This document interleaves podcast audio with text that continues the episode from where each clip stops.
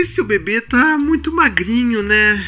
Ele tá meio magrinho, talvez ele precise de uma mamadeira aí. Eu acho que esse peito não tá rendendo, não. Nossa, você dorme com seu filho na mesma cama, o seu casamento e a intimidade do seu, do, do seu marido, hein? Tadinho, esse bebê tá apertado aí, não tá prendendo a circulação da perna não nesse sling? Ah, mamãe, bota brinquinho em mim, por favor. Por favorzinho, eu não tenho brinquinho. Como vão saber que eu sou uma menina?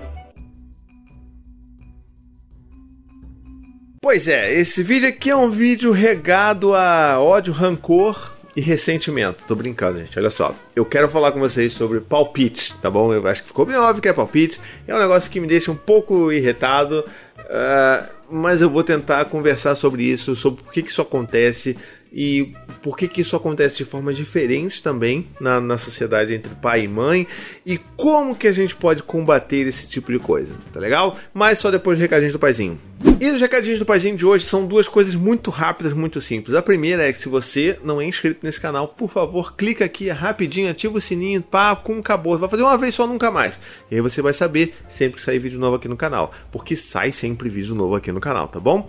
E a outra coisa é que se você não me segue lá no Instagram, no arroba oficial, você deveria fazer isso, porque tem fotos tão bonitas minhas, da minha família, reflexões que só aparecem lá, não aparecem aqui. Então assim, vale super a pena. Tem muita coisa lá, tem vídeos que são feitos especialmente para o GTV de lá, então você não vai perder, que é muita coisa boa. Muito bem, vamos lá então. A questão do palpite na sociedade de quem tem filhos é um negócio horroroso, né? A gente passa por tudo. Todas as nossas é, escolhas elas são postas à prova por pessoas que sequer nunca viram você na vida, que nunca viram o seu filho, que não pagam os seus boletos, que nunca compraram um pacote de fraldas descartáveis para os seus filhos ou que nunca compraram um kit de fralda de pano ecológica moderna para os seus filhos. E aí você fica assim, caramba, de onde surgiu essa senhorinha querendo meter a mão no meu filho, que tem 3 meses de idade, dessa mão que eu não sei onde ela enfiou, que pegou uma fruta podre, sei lá, e agora tá passando a mão aqui lá,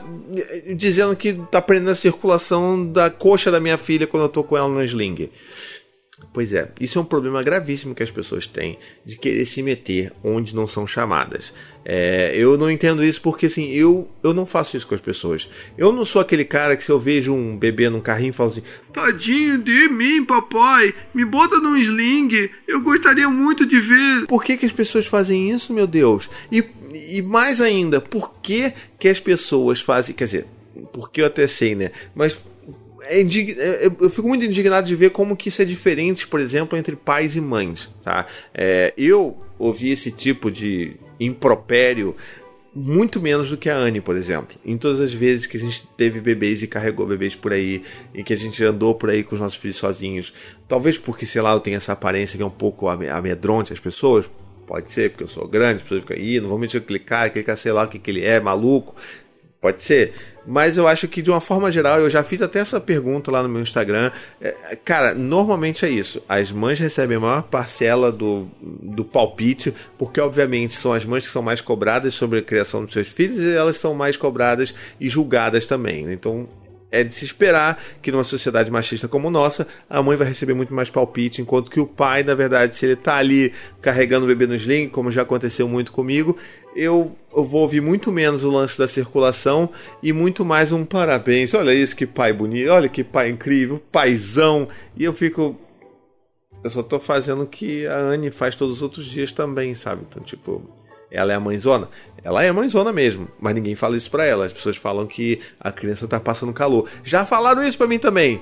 Ah, poxa vida, tá morrendo de calor aí, né? É claro que tá morrendo de calor. A gente mora no Rio de Janeiro. Eu não moro no Canadá com um urso polar, entendeu? Eu moro no Rio de Janeiro, cara. Meus filhos vão passar calor. Eu estou passando calor e eu tenho menos paciência ainda quando eu estou com calor. Ou seja, eu normalmente não tenho paciência quando eu estou na rua. E é normal, sabe? As crianças vão suar, tudo bem, elas podem sentir um pouco mais de calor porque estão ali juntinho da gente, mas também vão, vão estar tá se elas estiverem fora. É claro que aí, se você está usando sling, você tem que ficar preocupado ali mesmo, se o bebê está muito. está suando muito. Não vou entrar nessa seara agora. Tudo bem, mas assim, aquela pessoa que está fora, que está vendo um escorridinho de suor no bebê, ela não tem mais condição do que você de saber se seu filho está passando calor, porque ela não está metendo a mão na minha barriga aqui assim, ó, entre você e o seu bebê para saber a temperatura. Ela não botou um sensor de temperatura ali dentro. Então não tem como ela concluir isso, sabe? Então, vamos lá. Eu já reclamei bastante, eu espero que você esteja se sentindo representado ou representada com essa minha, essa minha raiva, minha frustração, meu ódio aqui. Mas o que eu queria entender melhor com vocês aqui é como que a gente pode lidar com isso tudo aí. Porque assim, é irritante pra caramba? É. Se você sai na rua, bota o pé na rua e alguém vai falar alguma coisa, é assim. E é daí para baixo, né? Porque tem gente que vai julgar se seu filho tá fazendo birra. E olha só, não sei o que. Se fosse comigo, já tinha resolvido. Então, leva para casa, então. Aproveita e paga um lanche para ele porque eu ainda não botei ele para lanchar. E é por isso que ele tá tendo essa crise aqui, porque tá com fome, entendeu? Mas enfim, as pessoas fazem isso e a gente tem o poder, apesar de eu ter uma certa dificuldade, de controlar como que essas coisas vão afetar a gente. Então, se a gente conseguisse ser um pouco mais zen, né, tivesse um pouco mais pleno ali do que a gente está fazendo, a gente deixaria que essas coisas afetassem menos a gente. E eu devo admitir, assim, por mais que lembrar disso tudo que acontecia, principalmente quando eu tinha só o Dante como filho, é, hoje eu vejo que eu sou muito menos afetado com relação a isso do que naquela época. A Anne também. E assim, é porque tem a maturidade, porque tem um cansaço, a gente já tá cansado, né? A gente já acorda cansado, que eu tenho três filhos. Então assim, o cara vai falar, ele fala, Fala o que você quiser.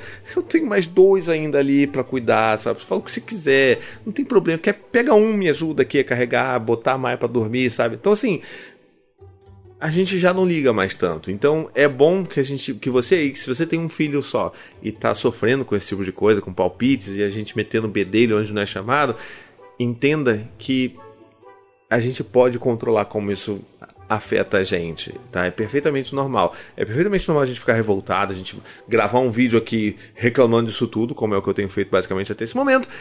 Mas a gente pode entender que a gente consegue sim estar plenos ali e falar: "Ah, é verdade, né? Poxa, é.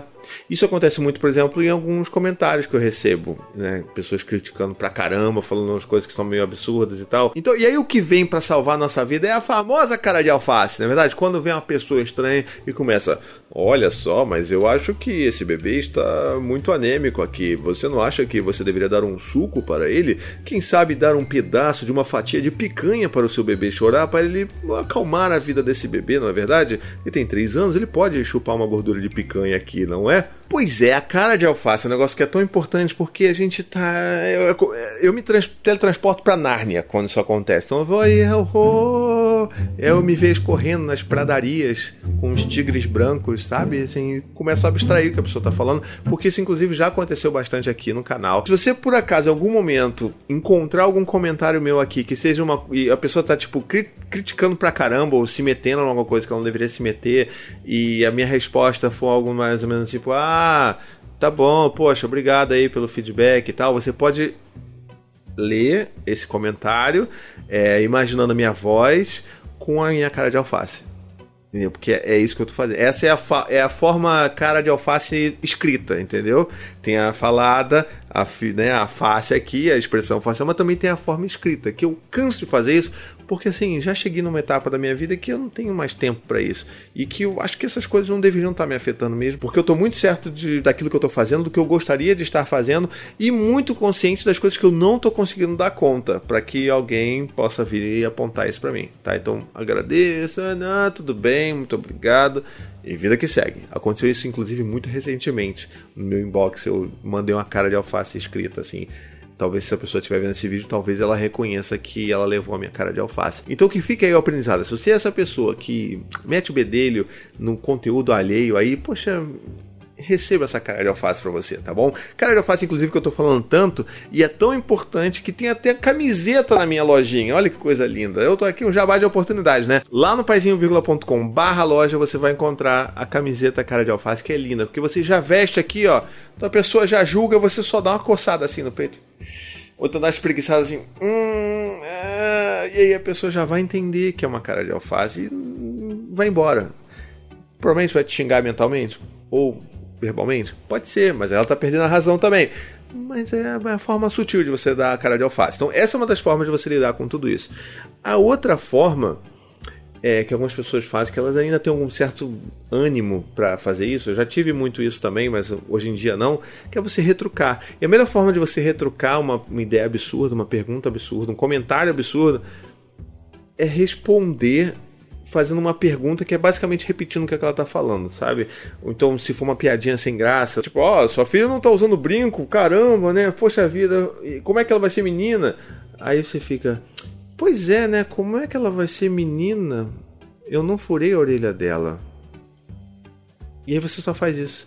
E aí vai gerar um clima constrangedor e aí a pessoa vai se tocar e vai embora, entendeu? Então, às vezes, você fazer uma retórica que é só uma pergunta, né, uma entonação de pergunta com a mesma coisa que aquela pessoa falou, já ajuda muito aquela pessoa a entender o grau de atrocidade que ela fez. Mas é claro que isso se aplica a pessoas que têm um mínimo de bom senso outras pessoas não têm, que são normalmente as pessoas que assediam a gente quando a gente está na fila de mercado, no meio do calor desgraçado da rua, é, ou então, sei lá, cheio de sacola carregando, são essas pessoas, normalmente elas não têm bom senso, porque se elas tivessem um mínimo de bom senso, elas não estariam abordando a gente.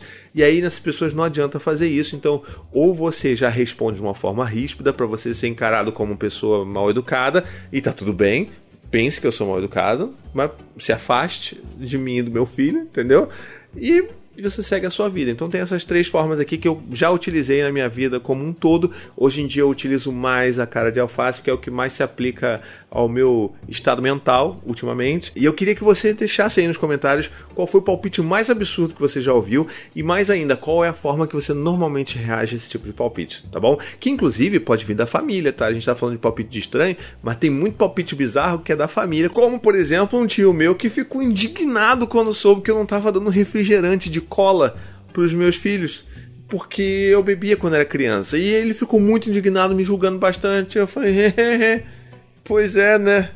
É, é, não dou, né? Eu não deveria ter tomado também, né? Então, assim, existe em todos os lugares e eu quero saber de você como é que você reage a isso normalmente. Às vezes tem uma, uma quarta é, alternativa aí que eu nem conheço e vai me ajudar também, tá legal? E se você viu esse vídeo até o final, você vai largar um hashtag cara de alface, tá muito fácil essa hashtag, né? Bota hashtag cara de alface aí pra eu saber que você viu esse vídeo até o final e eu vou ficar muito feliz de saber disso, tá bom? Um beijo, até a próxima e tchau, tchau. To the 25 senators who just voted against U.S. veterans and their families, you flip flopped, voted no on the Honoring Our Pact Act. You know it provides medical help to vets, makes amends to veteran families who lost children to recklessness. You voted yes just days ago. Why the flip flop? Don't put politics ahead of vets and their families.